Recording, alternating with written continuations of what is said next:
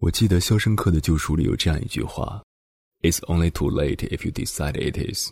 Get busy living, or get busy dying。”意思是，如果你决定或者认为他已经太晚了，那么就这样浑浑噩噩的活着吧。不知不觉，身边的朋友都已经到了三十而立的年龄了，但是大部分都没有立起来。那么是选择继续坚持，还是就此消沉呢？英国金融时报的专栏作家。James L. Tucher，他有不一样的看法。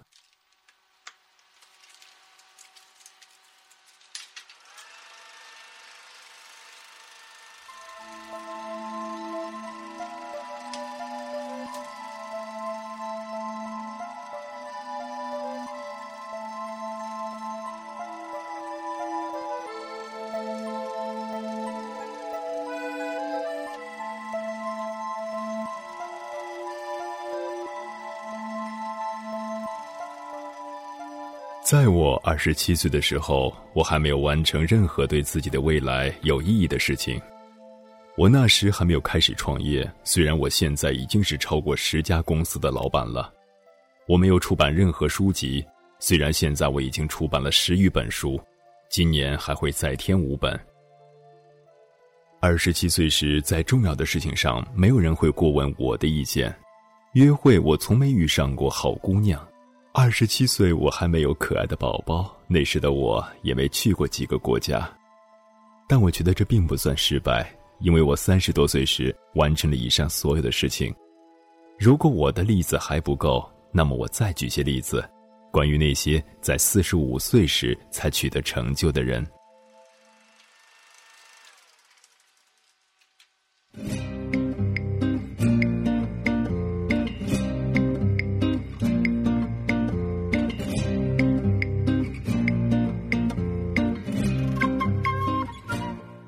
麦当劳之父 Ray Kroc 直到五十岁时还在当推销员麦奶昔，直到一九五四年，他在偶然之中进入了麦当劳，他决定买下这家餐厅。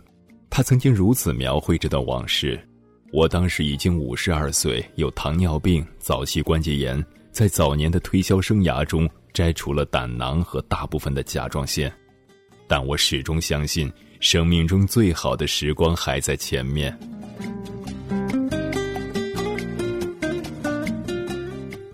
亨利·米勒，二十世纪世界最重要的作家之一，在四十岁才写下了第一篇长篇小说《北回归线》。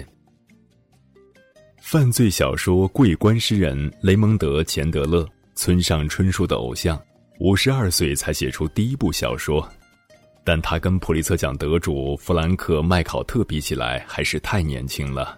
他的获奖作品《安琪拉的灰烬》是他六十六岁的时候写成的。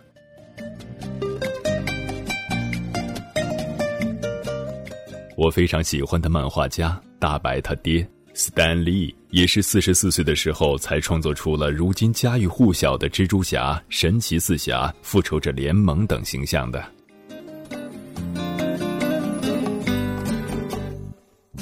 达尔文在当时被人认为行为怪异，连他父亲都认为他游手好闲、不务正业。一八三一年，他以博物学家的身份登上英国海军小猎犬号。开始环绕世界的科学考察航行，到太平洋的偏远岛屿搜集植物和蝴蝶标本。五十岁的时候，他写出了《物种起源》。当福特四十五岁设计出第一辆汽车的模型时，他并没有成功，因为没有组装线可以有足够的生产力生产他的汽车。直到他六十岁，自己发明了第一条汽车生产线。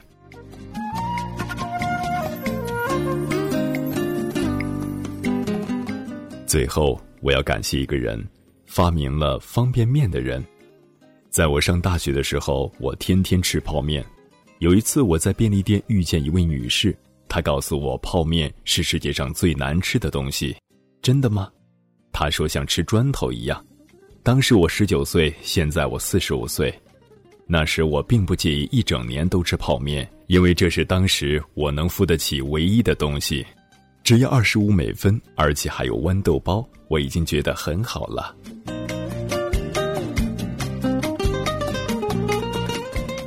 顺带说一句，泡面的发明者安藤百福在四十八岁的时候才发明了这么伟大的东西。你说，二十七岁你还能做些什么？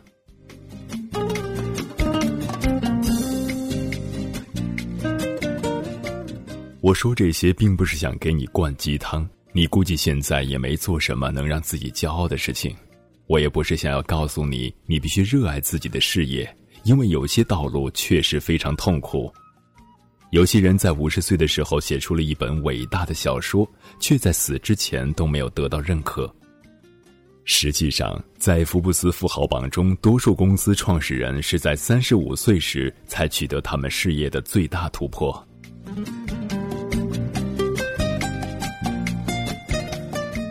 如果这些还无法打消你的二十七岁焦虑，如果你还在认为自己 too late for something，你该去看看别人都是怎么做的。或许你现在正在焦虑的事情，也正是曾经煎熬过他们的。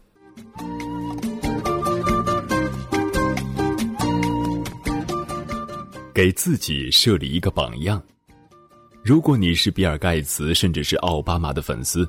你可以在领英上检索他们的名字，阅读他们的简历，了解他们都经历过哪些选择或转变。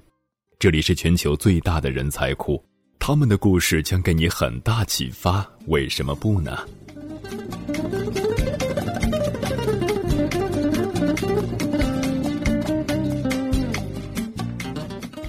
探索你潜在的职场路径。如果你正在市场营销行业拼搏，并且期待着某一天能在这个行业有所成就，那么你可以检索市场总监，甚至是市场副总监这个职位，看看那些已经是市场营销领域有所成就的人们，他们都走过了哪些工作岗位，他们平均在每个岗位上花费的多长时间。通过与其他人的对照，你也将更加了解自己所处的职业和人生阶段。记住。排在你的搜索结果优先列表里的都是你的一度或二度联系人，你的困惑还可以直接与他们讨论。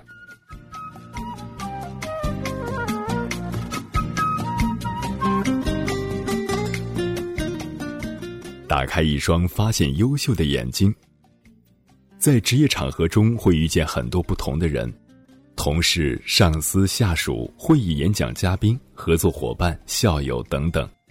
你会发现很多人非常优秀，从很多维度各有特色。你是否好奇他或她为什么这个方面是出色的？来自哪儿？如何锻炼出来的？领英用户游元庆分享说，在美国工作时，有一位领导，每次会议的时候，那个风度翩翩，真是令人发指。说话谈吐优雅到位，举止得体。一个开发人员为什么能做到这么优雅？我查询了他的领英，才知道他在哈佛读了 J.D. 后，担任了一段时间的律师，才转入互联网行业。知道他的背景后，我会理解他的行为模式是如何来的，并了解这个点他为什么优秀。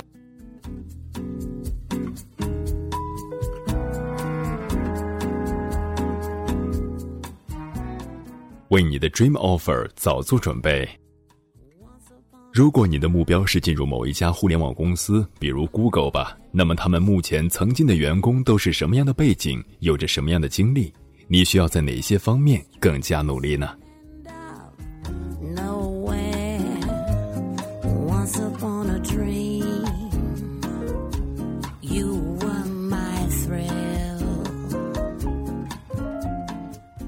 让我们回到最初那个问题。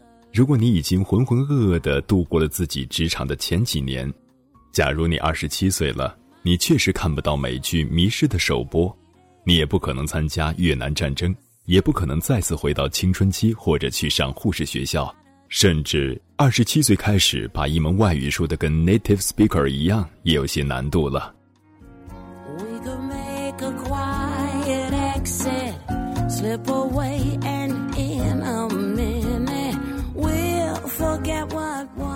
但是，你可以从现在开始读 MBA，开始阅读莎士比亚全集；从现在开始学习电脑编程，学习舞蹈，环游世界，修炼厨艺，学习跳伞，学会鉴赏爵士乐，开始写一本小说，再去学校中进修，为你的退休生活存钱。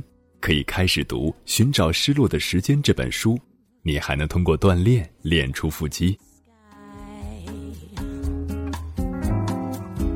My heart's beating for you like a samba.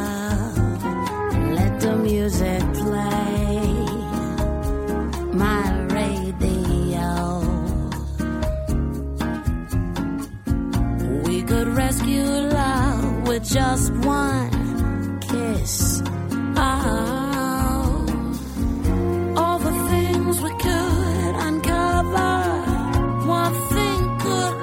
to another. Anybody here god plainly say. 总之，别把年龄当做借口。你并不是一个浪费了二十七年的人，而是一个还有数十年人生的人。你该考虑的是，如何过好这接下去的几十年。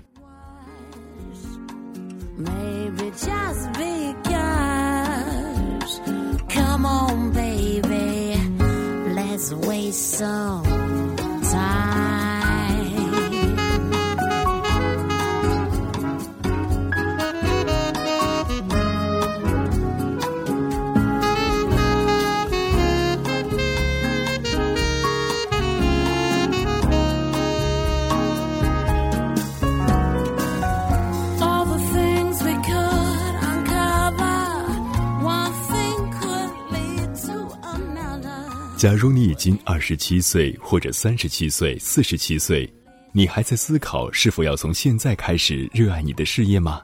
答案是没有所谓的晚与不晚，你只需要记住，现在过的每一天，都是我们余下生命中最年轻的一天。Maybe just because. Come on, baby. Let's waste some time.